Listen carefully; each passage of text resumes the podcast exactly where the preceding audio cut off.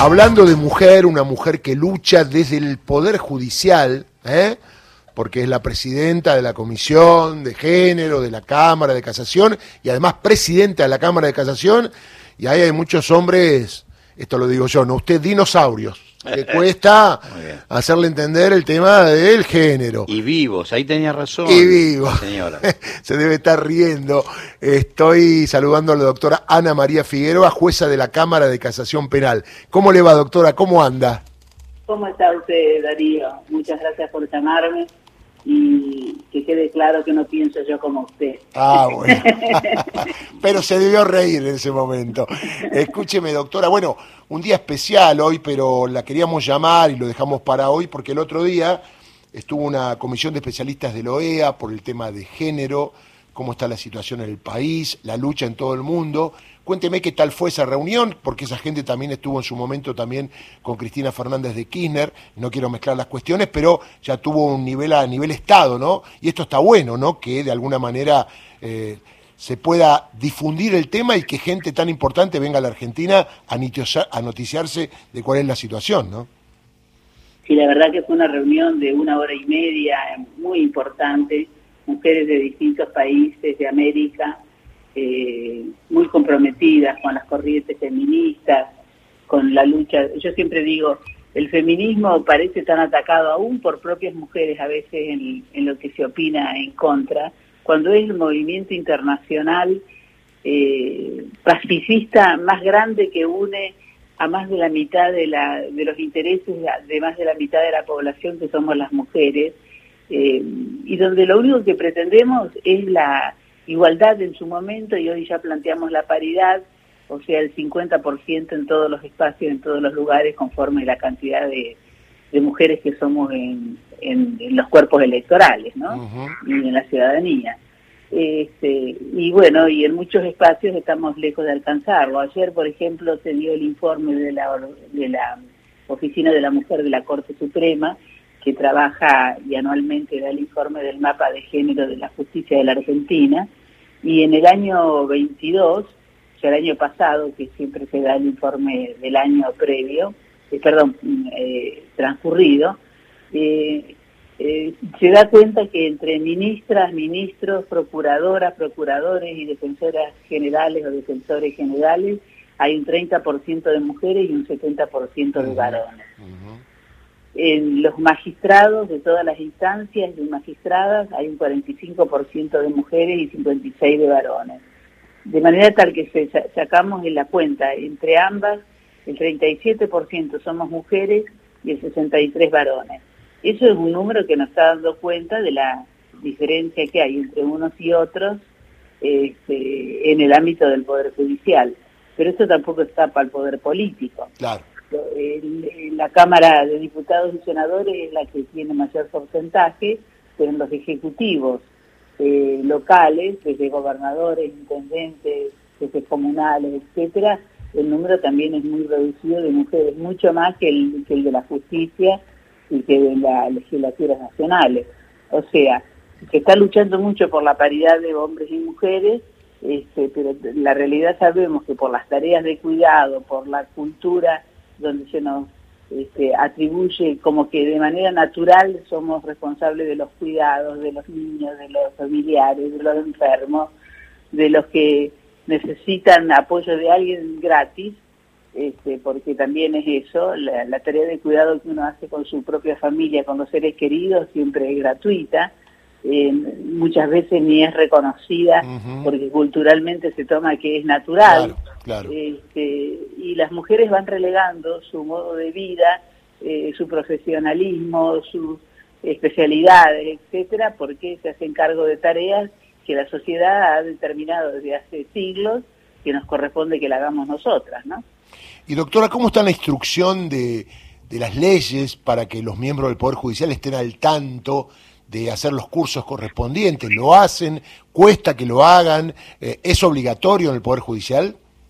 En, el Poder Judicial se ha establecido un sistema desde las reglamentaciones, desde lo que establece la ley, a las reglamentaciones del Consejo de la Magistratura Nacional, en donde los jueces eh, y juezas, todos tienen que tener formación en género.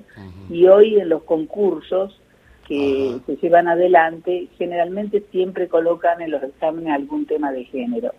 Y en las entrevistas también. O sea, se está eh, incorporando este tema como una cuestión de política de Estado. Eh, la realidad es que se está haciendo mucha formación en género. Nosotros desde que creamos la comisión en la Cámara Federal de Casación Penal de Género y Justicia, que yo presido, eh, hemos hecho tres, cuatro cursos anuales en género y cada vez que, lo, que se abre la inscripción, yo le aseguro que en las tres primeras horas está lleno el cupo, que son más o menos siempre unas 120 personas. O sea, hay interés. Eh, lo que pasa que eh, cuesta mucho porque también en las altas jerarquías, en las cámaras y demás, este, hay eh, menos, eh, no, sé si interés, sino por el tema del tiempo, por lo que fuere, este, hay menos jueces y juezas que eh, llevan adelante esta formación. Pero en, en general, nosotros, este, desde el Poder Judicial, desde hace mucho tiempo se viene haciendo desde la Oficina de la Mujer, todo un trabajo muy importante en educación en género. No, le quería contar que acá, eh, Gustavo, en la radio y también en el Estado, está la obligatoriedad, ¿no? De, ser instruidos en el tema de género. Claro, ley Micaela y, todo el mundo a formar parte de ese momento que es absolutamente enriquecedor, que es una vuelta de página, ¿no? Uno entiende para siempre en, muchas cuestiones. Doctora, buen día, ¿cómo le va? Buen día. ¿Quién, me saluda? Gustavo Campana es mi nombre. ¿Cómo está usted? Ah, ¿cómo le va, Gustavo? ¿Cómo va? Eh, quería preguntarle por lo siguiente. Eh, el otro día, cuando tuvo la reunión, Cristina, con la Comisión de Mujeres de, la OEA, eh, se trató el tema Milagro, ¿no? Estamos hablando hoy a 2.608 días de la detención de Milagro, que no cabe ninguna duda, no solamente por la, por la obra, porque generalmente nunca vienen por nuestros errores, siempre vienen por nuestros aciertos, pero además el agravante de mujer y de colla en el hecho de esa venganza de, del poder real contra, contra ella. Eh, en un país donde tenemos a ella como presa política y otras compañeras de la Tupac, en un país donde se intentó matar a, a la vicepresidenta de la Nación, a las dos veces presidenta de los argentinos, eh, la, complicación del asunto a la hora de ser tratado por los medios de comunicación, donde Milagro es una delincuente y donde se duda si hubo o no un atentado contra la vicepresidenta, ¿no? Eh, ¿Cómo se observa eso sentado frente al televisor? Bueno, uno tiene una formación muy especial, como puede decir desde su lugar, este, tenemos una comprensión del tema creo que distinto al de la mayoría de la sociedad.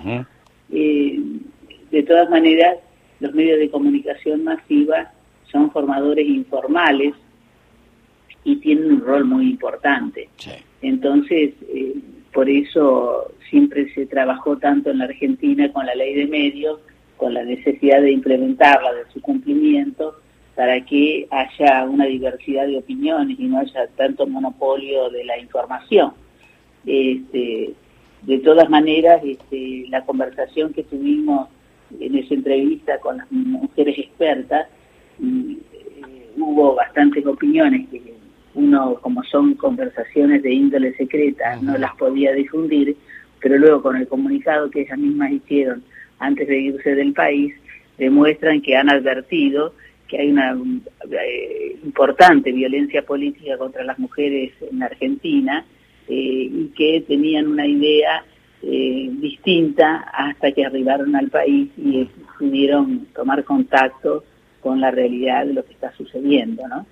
Que se tome como naturales gestos obscenos en una cámara legislativa, que se grite por encima de las mujeres, este, que se quiera imponer las cuestiones de manera agraviante, de que se nos insulte de distintos tipos de formas, se descalifique. Eh, bueno, son eh, comportamientos típicos eh, de una sociedad machista donde no sanciona adecuadamente o se puede hacer sin responsabilidades futuras. Entonces eso es grave y tenemos que tomar nota porque una sociedad no, no se puede construir democráticamente si se torna natural que haya algún sector por el sexo que porta que puede comportarse de esa manera violando los derechos de los otros, ¿no? Doctora, la meto en un tema personal porque hoy es 8 de marzo y usted hace un tiempo, no sé si hace uno o dos años, recibió un saludo de su colega Juan Carlos Geminiani y llamó a las miembros de la Cámara delincuentas, ¿no? Y por esto generó un pedido de juicio político y esto está en trámite. Digo, el doctor Juan Carlos Geminiani le pidió disculpas, tuvo alguna, porque son pares, se cruzan, digo, dijo, no, me excedí, no sé qué quise decir, tuvo alguna eh, respuesta de él una vez que esto se hizo público. Eh, no, en ese momento no. Eh, ha tenido con posterioridad alguna actitud más adecuada, pero de ese hecho puntual no. ¿Y por qué le dijo delincuentes? ¿Usted lo puede analizar a eso? ¿Tiene algún origen? No sé, realmente eh, algunos colegas lo interpretaban como que fue un chiste, eh, aunque si hubiera sido un chiste, un chiste también machista, ¿no? Claro. Les quiero decir que Juan Carlos Geminiani, hagamos de cuenta que la doctora no me está escuchando, fue el que retuvo a una secretaria, ¿eh? a cual se le había dado una orden, y que el doctor Juan Carlos Geminiani la detuvo por orden policial. Y, y, después una causa penal que finalmente la familia allá arriba, uh dijo, no, no hubo delito, y era privación ilegal de libertad. Y la pobre chica no sabemos dónde está. No está mal la Cámara de Casación, pero bueno, no quiere hablar, la hemos buscado quiero evitar cualquier problema, pero digo, esto también tiene que ver con la violencia de género. Y la última, doctora, que le hago, usted tiene causas memorándum, los sauces o tesur, los medios hegemónicos del año pasado dicen, este fin de semana sale el fallo, la semana que viene, ya del, desde octubre del año pasado, eh, lo que le pregunto es, porque usted no puede hablar, porque no puede prejuzgar, ¿en qué condición está eso? ¿Hay fecha? Digo que no hay nunca una fecha establecida cuando es resolver una cuestión en apelación que viene de un tribunal oral. O sea que no hay nada que esté previsto para mañana mismo, pasado, sino que hay que esperar que ustedes, los tres jueces, resuelvan, ¿no? Así es, siempre hay que esperar eso. Los medios a veces están muy ansiosos, muy apurados, este, para que uno saque los fallos, pero los fallos tienen que salir en el momento que los tres jueces nos hemos podido sentar y discutir y ponernos de acuerdo y volver a discutir hasta que el fallo sale como se tiene consenso o se obtiene mayoría y minoría. Está muy bien, doctora. Que tenga un... corresponde. Está muy bien. Que tenga un gran día de eh, lucha. Antes de terminar, eh, un gran abrazo a Víctor Hugo Morales. Muy bien, muy bien. Muy bien, sabemos que usted lo aprecia mucho y él también le aprecia mucho a usted. Lo sé porque los conozco a los dos y a veces hago de nexo de lo que dice uno y lo que dice otro. Bueno, doctor, no veo oportunidad que lo conozca. No sé si ya lo conoce, pero bueno, eventualmente. Sí, lo conozco ah, personalmente. Ah, un, gran abrazo. Eh, tiene, ha tenido y tiene un rol muy importante realmente en los medios de comunicación masivos de nuestro país. Doctor, hay un cargo pendiente en la Corte y se necesita una mujer. ¿Usted no está a disposición? Es cierto. Es la única corte de las tres Américas que no tiene ninguna mujer. Qué dato. ¿Y qué hacemos con usted, doctora? ¿Qué esperamos? Le mando un abrazo grande. Estoy ¿eh? trabajando. Que tengan buen día y un gran abrazo a las mujeres. Chao. Ana María Figueroa, jueza de la Cámara de Casación Penal.